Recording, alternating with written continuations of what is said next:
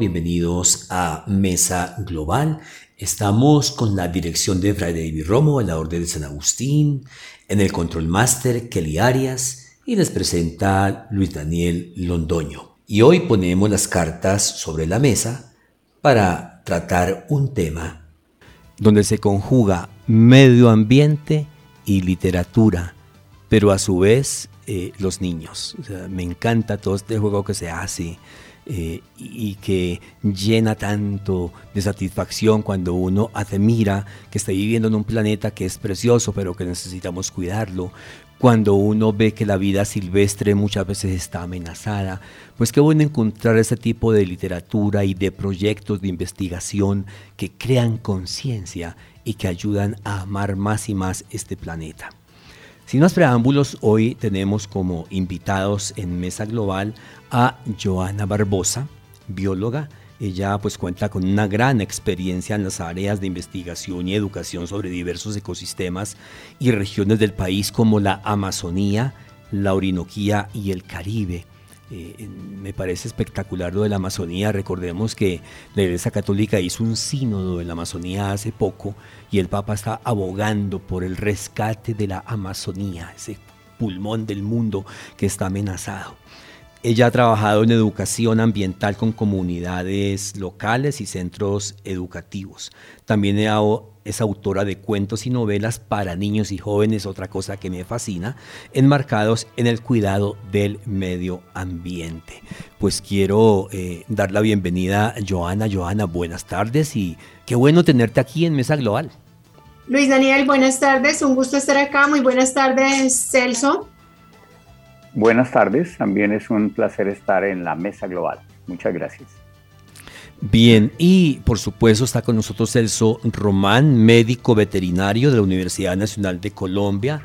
Combina sus labores como escultor y escritor con la docencia y campañas ambientalistas, otro súper tema ha recibido importantes reconocimientos en el campo de la investigación y pues por supuesto es uno de los autores más reconocidos en Colombia y América Latina con más de 50 títulos publicados. Y pues de verdad que nos encanta tener esta clase de invitados con los que seguramente vamos a hacer un diálogo muy ameno, muy bonito. Celso, bienvenido a Mesa Global.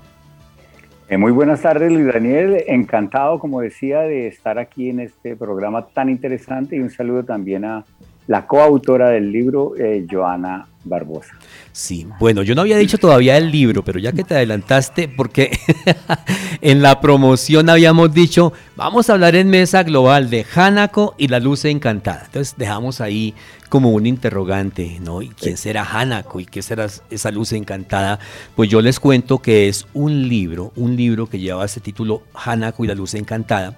Y es un libro maravilloso porque es un libro ágil de leer, con ilustraciones, los colores son muy preciosos porque son colores muy cálidos, muy de medio ambiente y de verdad que es una maravilla eh, tener ese libro. Pero yo deseo empezar el diálogo con el preámbulo. Eh, ¿Qué los lleva a construir, a crear eh, este libro eh, que se llama Hanako y la luz encantada a sabiendas de que Hanako es un manatí y que eh, pues está relacionado con este mundo medioambiental. Entonces, Joana, ¿cómo, ¿cómo es ese proyecto? ¿Cómo es el preámbulo para llegar a este libro?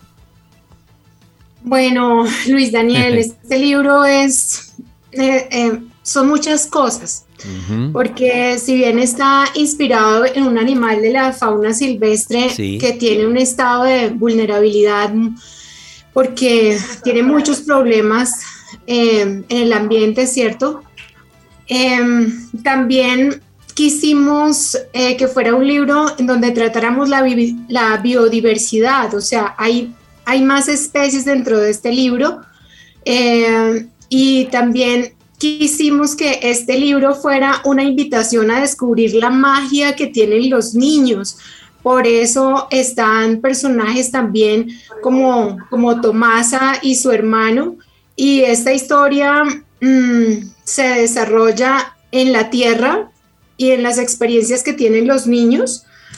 Eh, y también es un viaje hacia el espacio, hacia, porque hay este, una estrella fugaz maravillosa que entra a contar toda esa magia que hay.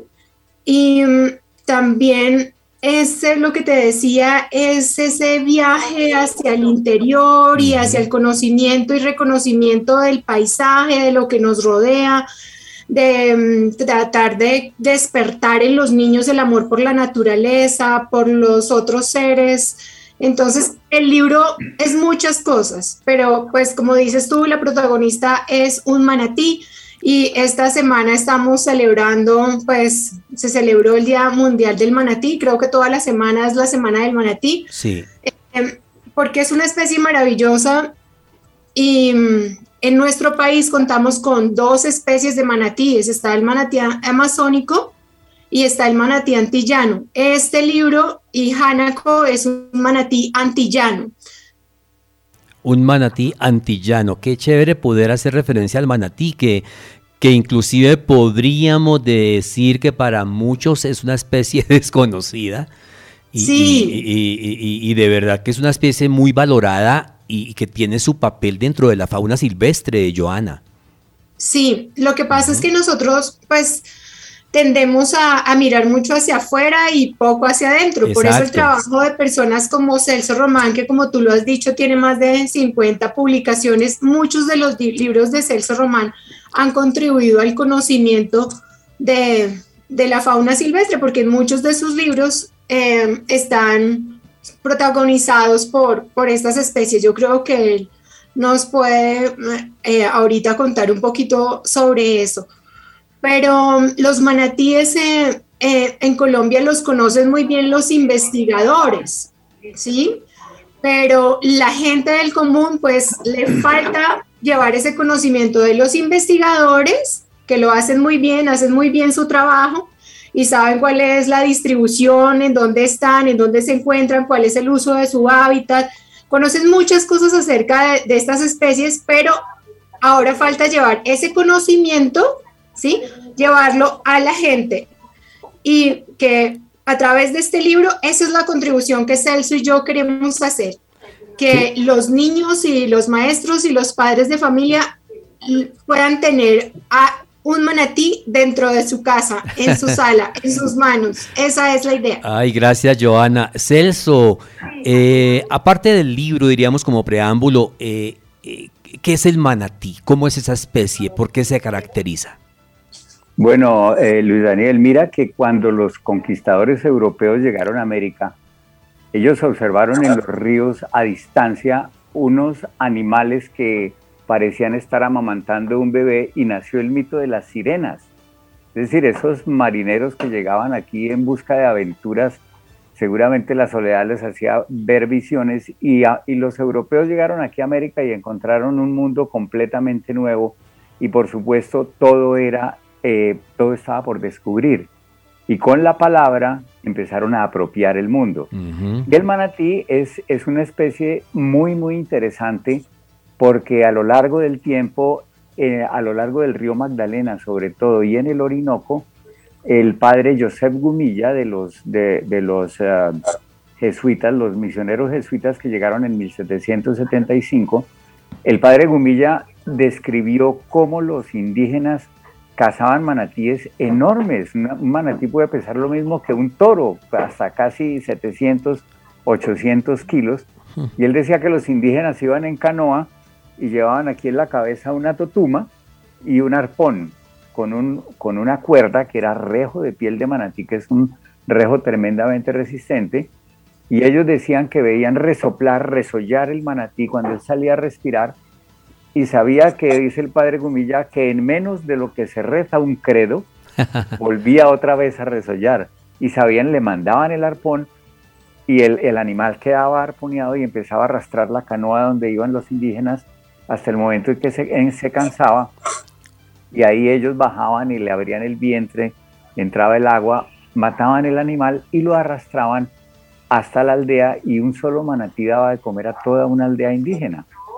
Y nosotros en el libro recogemos parte de esa historia de cómo el manatí es para nosotros los urbanos los urbanitas dirían, es una especie desconocida, pero aquí hay comunidades que han convivido con el manatí durante muchísimo tiempo. Y en el río Magdalena son famosos los rebenques, es decir, los rejos de piel de manatí, que es un cuero durísimo, y las abarcas, los zapatos, el zapato criollo, la barca tres punta, que es de un cuero muy, muy resistente, y, y el manatí decían que tenía el sabor de siete carnes, hmm. decían que, el, decían que sabía a pollo, a uh. pescado, a tortuga, a conejo, a vaca, a cerdo y para completar también sabía iguana. Entonces imagínate. Iguana. Eh, exacto, la persecución, la persecución a esos animales, porque Joana, que tuvo la experiencia de, vivir mucho tiempo en zonas donde aprendió a conocer el manatí y por supuesto amarlo, ya nos contará ella esa historia personal con Hanako. Eh, y la gente cuando hacía una fiesta, entonces la celebración era con, carne de manatí. Resultado, la sobrepesca, la desecación de las ciénagas, hmm. la contaminación de los ríos, los ha llevado casi al límite de la extinción. Entonces este libro surge, Hanako y la luz encantada, para las personas que nos están viendo. Es un libro que surge precisamente para generar lo que decía Joana, un amor hacia esa especie y eh, además está toda la sensibilidad que tiene Joana como escritora, un profundo conocimiento científico también, y pues yo aporté ahí mi semillita del, de más o menos algunos detalles literarios para que saliera este libro que ha gustado muchísimo. Sí, sin duda, sin duda alguna. Eh, Joana, dentro, dentro del, del, ecosistema, sabemos que toda la fauna silvestre tiene tiene como un papel dentro del ecosistema. Eh, el manatí, ¿qué lugar ocupa dentro de esos ecosistemas? ¿Cómo lo mantiene? ¿Cómo le aporta? Bueno, Luis Daniel, Luis Daniel, imagínate que yo les explicaba a los niños en los talleres de, de educación ambiental que nosotros trabajamos, nuestro horario de trabajo es como ocho horas al día. Los manatíes yo creo que trabajan un poquito más. Hmm. Eh, Celso eh, decía que un manatí puede pesar aproximadamente mm, como un toro. Sí, hay manatíes que pesan, más o menos el peso está entre 250 y 400 kilos, pero se han registrado unos pesos de más de mil kilos. Ahora imagínate tú, imagínense todos ustedes oyentes que el manatí se come el 10% de lo que pesa al día. Entonces partamos que un manatí de 400 para no coger el más grande, un, manatí de 400 kilos se come 40 kilos al día. Uy. 40 kilos de plantas, ¿sí? De buchón, de todas esas plantas acuáticas que crecen y que muchas veces tapan los espejos de agua causando un daño muy fuerte entonces, los manatíes trabajan todo el día comiendo y comiendo, te están comiendo para comer 40 kilos al día, imagínate, se la pasa el día entero comiendo. Entonces, y esa es una de sus labores más importantes en el ecosistema. Uy, sí, claro, sin duda, sin duda alguna, ¿no? Y qué bueno, eh, a través del libro, a través de lo que ustedes están compartiendo en este momento en, Mesa Global de Emisora Mariana y quienes están escuchando, poder hacer que muchos se interesen por, por eh, descubrir y, conocer el, el, manatí, no solamente en su hábitat, porque nos quedaría un poco difícil, pero sí a través del libro y a través de seguramente de muchos documentales y, y que despertemos el interés. Eso lo hecho de que ya visitemos un buscador y, busquemos los manatíes y, empecemos a indagar sobre ellos, creería yo que es, un gran aporte que ustedes nos hacen en cuanto que nos impulsan a conocerlo más. ¿Cuál es la mayor amenaza de los manatíes?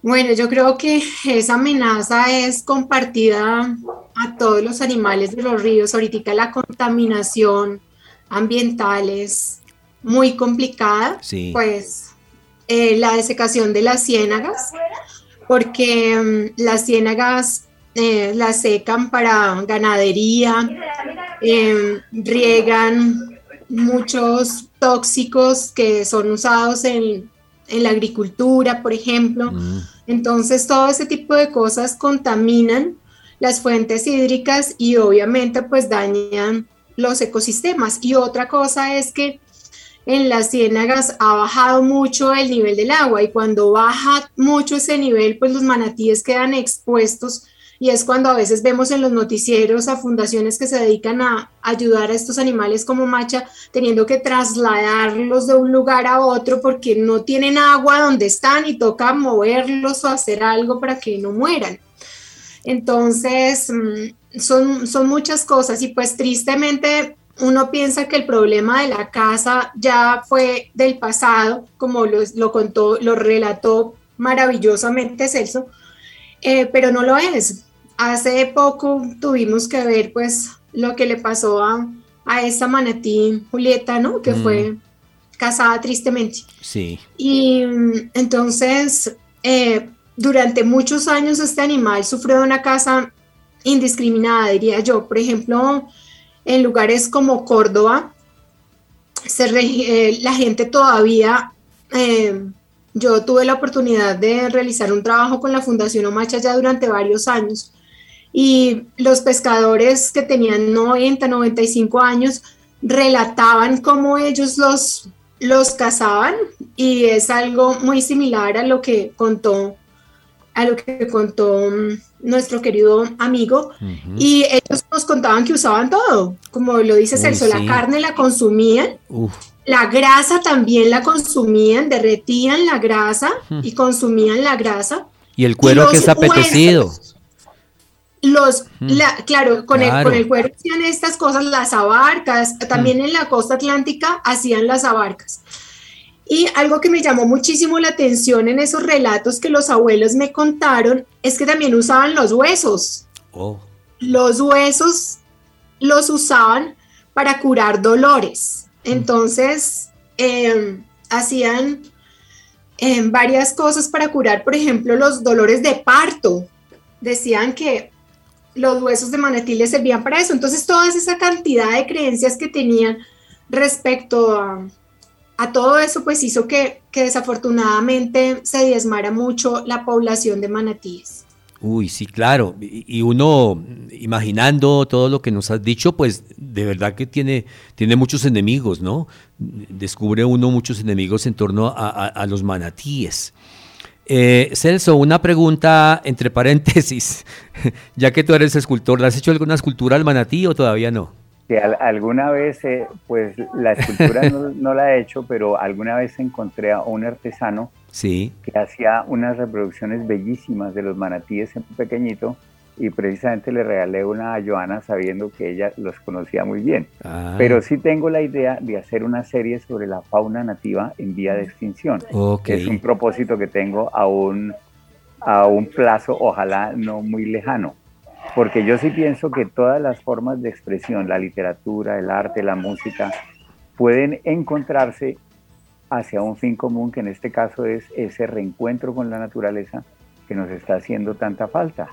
Eh, eh, nosotros tuvimos una, vimos un, video que mandó una niña que leyó el libro y nos daba las gracias, porque decía que ella había hecho con la imaginación un viaje que iba del mar por el río hasta la ciénaga y que había encontrado un universo maravilloso y que de ahora en adelante ella sabía que uno tenía que conservar el entorno, porque conservando el entorno inmediato donde estamos, vamos a contribuir a conservar el entorno que está más allá de nosotros.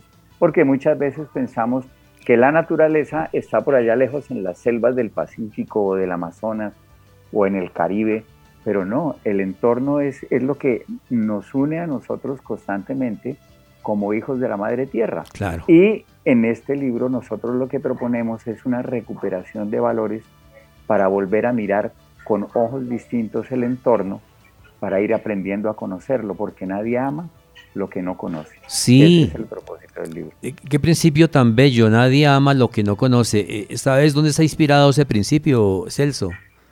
Bueno, ese es el resultado de, de todo el trabajo que hemos llevado durante muchos años eh, analizando cuáles son los valores que han movido fundamentalmente a la humanidad. Y si nosotros miramos los valores, vemos que son universales, por ejemplo, el respeto, el amor a la naturaleza. Y, recientemente en un libro que acaba de terminar, Yo digo que los indígenas hablan de que si uno no está en un entorno donde no se respetan a los seres humanos, mucho menos, si no se respeta la vida de un ser humano, mucho menos van a respetar a un animal, a un río, a un bosque. Entonces tenemos que empezar por construir ese respeto a partir del conocimiento y, a partir de la literatura y la lectura. Eh, considerábamos con Joana que uno de los elementos fundamentales que este país necesita es educación de las nuevas generaciones para que cuando lleguen esos niños y jóvenes a su edad adulta sean personas capaces de conocer su entorno, amarlo y por supuesto transformarlo positivamente. Sí, esa es una, una buena propuesta más hoy que ustedes han dado cuenta que en muchos ambientes se está hablando justo de estos temas y se ha creado eh, literatura, eh, se han creado muchos documentales, eh, programas de radio dedicados muchos exclusivamente a esos temas, muchos podcasts, en fin, grandes investigadores como ustedes que le aportan al tema. Entonces, estamos ante un boom que no debemos dejar escapar. Creo que lo que tú has dicho es clave y es conozcamos para que amemos y que las nuevas generaciones se formen en ese, en ese conocer todos esas, e, e, ese encanto de la naturaleza que seguramente nos va, nos va a cautivar y a hacer que nosotros la amemos. Uno cuando, eh, eh, o mejor, cuando uno hace un repaso por los libros, hay libros que se han quedado en sus inicios o en sus finales en la mente, eh, como empiezan a escribirse. de hecho, uno recuerda siempre el Quijote, ¿no? En un lugar de la Mancha, y yo quiero eh, leer algo del capítulo 1 para que cuando ustedes obtengan el libro sepan eh, que hay una literatura hermosa que empieza así. Capítulo 1, una estrella amiga. El sol de la mañana con su pincel de luz coloreó de naranja el agua, mientras la brisa jugaba levantando olas diminutas que balanceaban las canoas en la ciénaga de la vida. Una de ellas estaba fondeada en la puerta trasera de la casa de la familia de pescadores donde vivían la niña Tomasa y su hermanito Rodo. Para montarse en la canoa solo necesitaban apoyar una mano en la puerta y al extender el pie quedaban haciendo equilibrio en la chalupa. Rodo ya había madrugado para hacer sus oficios, que consistían en alistar una larga red para atrapar peces y poner en los anzuelos trozos de vísceras de pescado que usaban como carnada y que habían apartado el día anterior y hasta ahí lo dejo. se oye muy lindo. Se, oye, espectacular, ¿no? Se escucha, maravilloso, dan ganas de seguir escuchando, por favor, y en esa voz, Luis Daniel. Eh, estás candidato para, para, el audiolibro. Para el audiolibro. claro que sí, por favor. Maravilloso, maravilloso. Como, como, como lo pudiste eh, leer ahí, Luis Daniel, ahí aparecen dos personajes muy bonitos que son Tomasa y Rodo, y también en el título la estrella amiga. Eh, ahorita Celso hablaba sobre los valores y en este libro mm, cuenta una historia muy hermosa sobre una amistad maravillosa. Y hay un amigo ahí, que es ese amigo que a todos nos gustaría tener, que es un amigo que haría lo imposible y lo posible por estar. Y es el mejor amigo de Hanako. Mm. Entonces los invitamos a conocer este personaje, es bellísimo, se llama Tilo, es un pulpo que tiene que hacer toda clase de inventos, hacer que la imaginación trabaje al 100% para seguirle los, los aletazos a, a Hanako y seguirla en su, en su búsqueda. Entonces, ese personaje es bellísimo y habla mucho sobre ese valor de la amistad. Bello, ¿no? a mí me encanta cuando, cuando hablamos de valores y eh, Celso lo decía muy bien, los valores son universales, el respeto, el amor, y en eso todos nos encontramos. Fíjense, eh, yo comenzaba el programa diciendo, sí, esa es una emisora católica, pero es que los valores son universales. Yo me puedo sentar a conversar con un musulmán o con un judío, o con un cristiano, o con una persona que no crea, o con un, con un escritor, o con un investigador, y siempre encontramos temas comunes.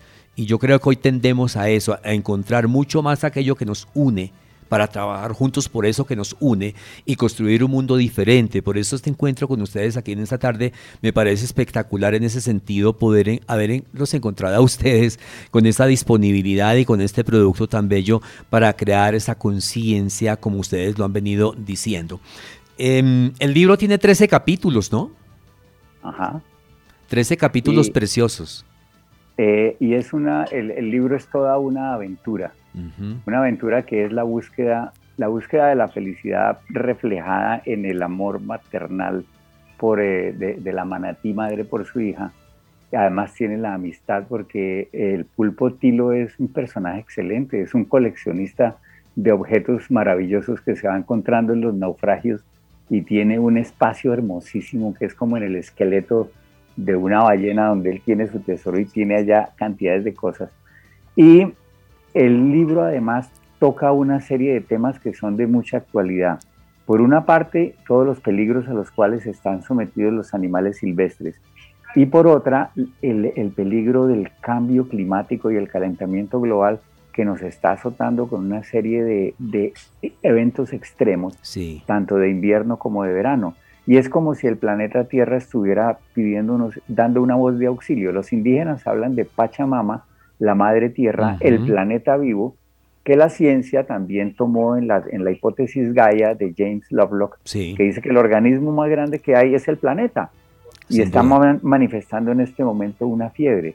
Y esa fiebre genera una tormenta pues que separa a los personajes y fue una tormenta responsable del naufragio de un buque.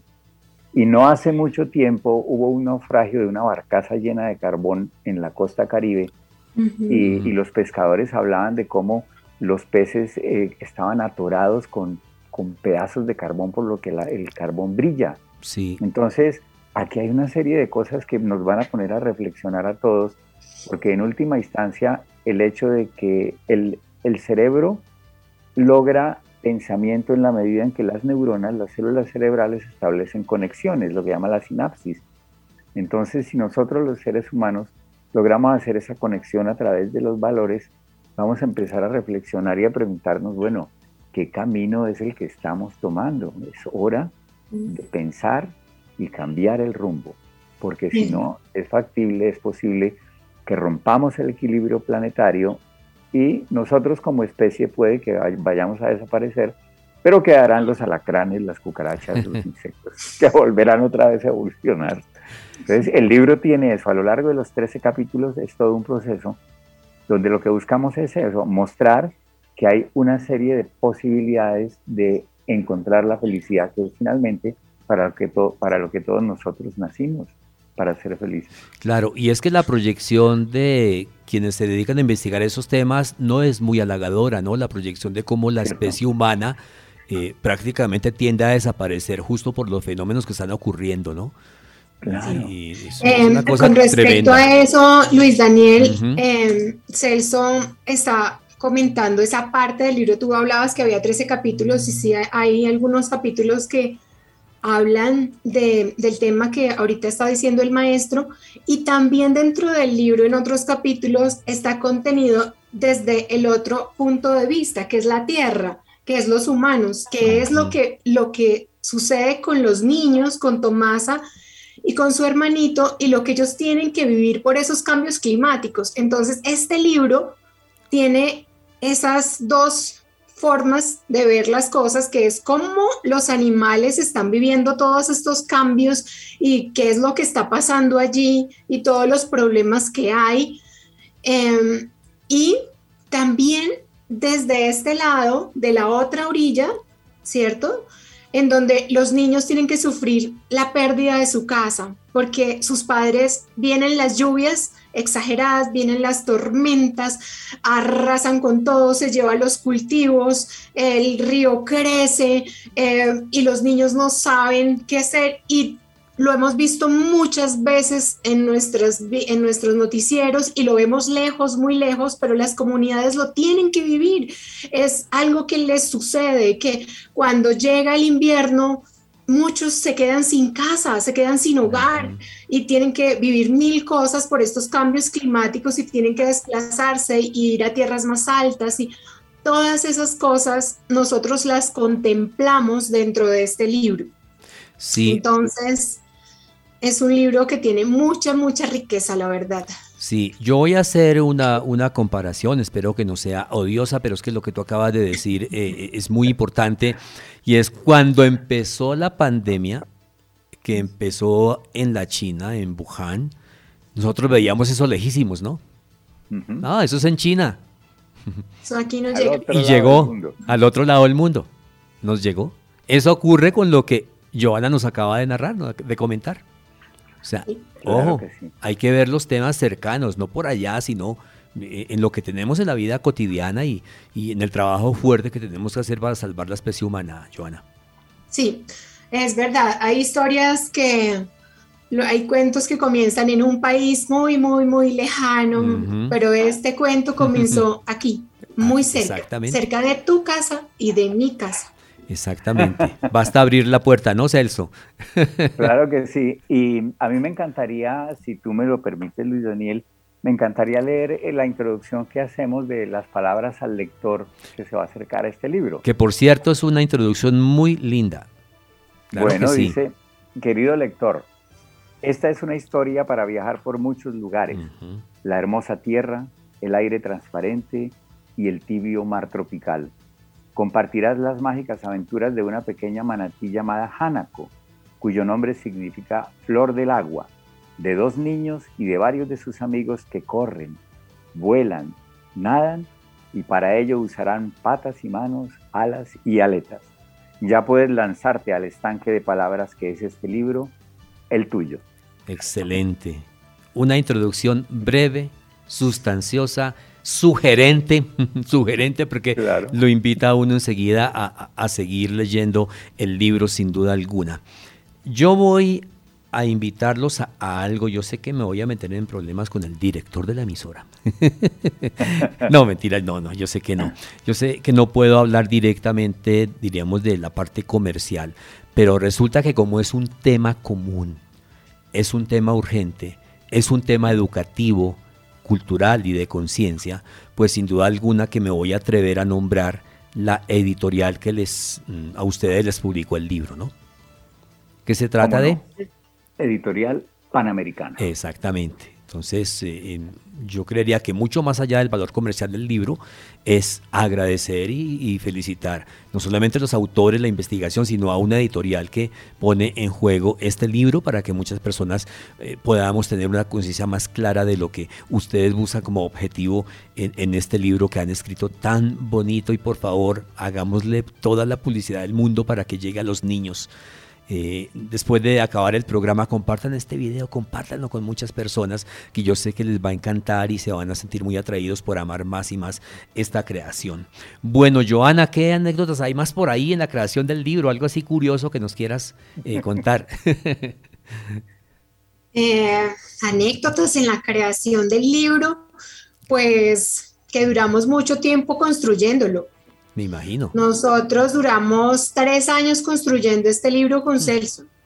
Fueron tres largos años y mm, pues eh, esa Hanako vivía en mi corazón desde hace más de 20 años porque Hanako es un personaje real, fue una manatí real que yo conocí en la orilla de un mercado hace ya 25 años, mm. en donde la estaban vendiendo como alimento eh, a su madre ya la habían matado, la habían vendido por libras y Hanako estaba amarrada de la cola y pues no la habían descostado porque era muy pequeña, medía menos de un metro. Y mm, eh, cuando yo conocí a Hanako, nosotros pues en ese momento no sabíamos qué hacer, yo no, nunca había visto un manatí, lo que tú dices, uno no lo conoce. Claro. Yo estaba cerca de una fundación y en la que trabajaban muchos biólogos, esto fue en el río Meta, era una fundación donde trabajaban más de ocho biólogos y como cinco veterinarios y todos sabían sobre las especies de consumo, pero no sobre manatíes. Nadie sabía qué hacer con él. Bueno, ¿y ahora qué hacemos? Ya lo trajimos aquí, ¿y ahora qué hacemos? Y mm, con toda esa cantidad de gente que tenía, eh, no sabían qué hacer. Entonces, por fortuna, alguien que estaba allí, que es un gran biólogo eh, también, John Madrid, que es muy amigo de, del maestro Celso Román, y me dijo, yo sé quién sabe. Bueno, eso ya es algo, ¿cierto? Que alguien sepa quién sabe. Sí, claro. Entonces eh, tomé un avión y me comuniqué con el doctor Fernando Trujillo, que es el director de la Fundación Macha, que fue quien me dio la fórmula para poderle dar un tetero a Hanako y yo en ese mm. entonces estudiaba diseño de modas, imagínate. Luis Daniel, yo dejé mi carrera, dejé mi familia, dejé Bogotá, dejé todo y me dediqué a criar a Hanako. Haces mucho amor. Durante meses. Y cuando volví a Bogotá ya no quería saber nada de diseño y me convertí en lo que soy, en una amante absoluta de los manatíes Ah. Entonces es una anécdota. Y esos años que yo trabajé con manatíes con la Fundación Omacha, me llenaron de mucho, mucho, mucho amor y yo no sabía qué hacer con todo ese amor y tampoco sabía qué hacer con todas esas cosas. Y comencé a escribir algunas cosas cuando me encontré con Celso, él sí sabía cómo qué hacer con eso y entonces nos sentamos y una vez que nos sentamos duramos tres años hmm. trabajando en este libro tres años para que pudiera llegar a sus manos. y eso es lo que tienen ahora allí, por eso es tan importante que, que, lo, que lo aprecien, porque es, es, un, es un largo trabajo este que hicimos con Celso. Sí, y plausible y de verdad que de un gran aporte. Bueno, estamos llegando ya al final de, este espacio. Se me ha ido el tiempo como nada. Ustedes hablan muy rico. Se entretiene uno hablando con ustedes y aprendiendo. De verdad que sí. Maestro Celso, pues muchas gracias por, por el tiempo y por compartirnos con Joana esta investigación. Muchísimas gracias a ti, Luis Daniel. Y yo quisiera agregar una mínima última palabra. Y claro que sí. Eh, es a los docentes. Yo sé que a tu emisora y este programa sobre todo lo escuchan muchas personas dedicadas a la pedagogía. Exactamente. nosotros con Joana estamos convencidos de que los docentes, los maestros, las maestras, los profesores, las profesoras, son los intelectuales más importantes de todo grupo humano porque son los que están llamados a cambiar los imaginarios de la mente de la gente.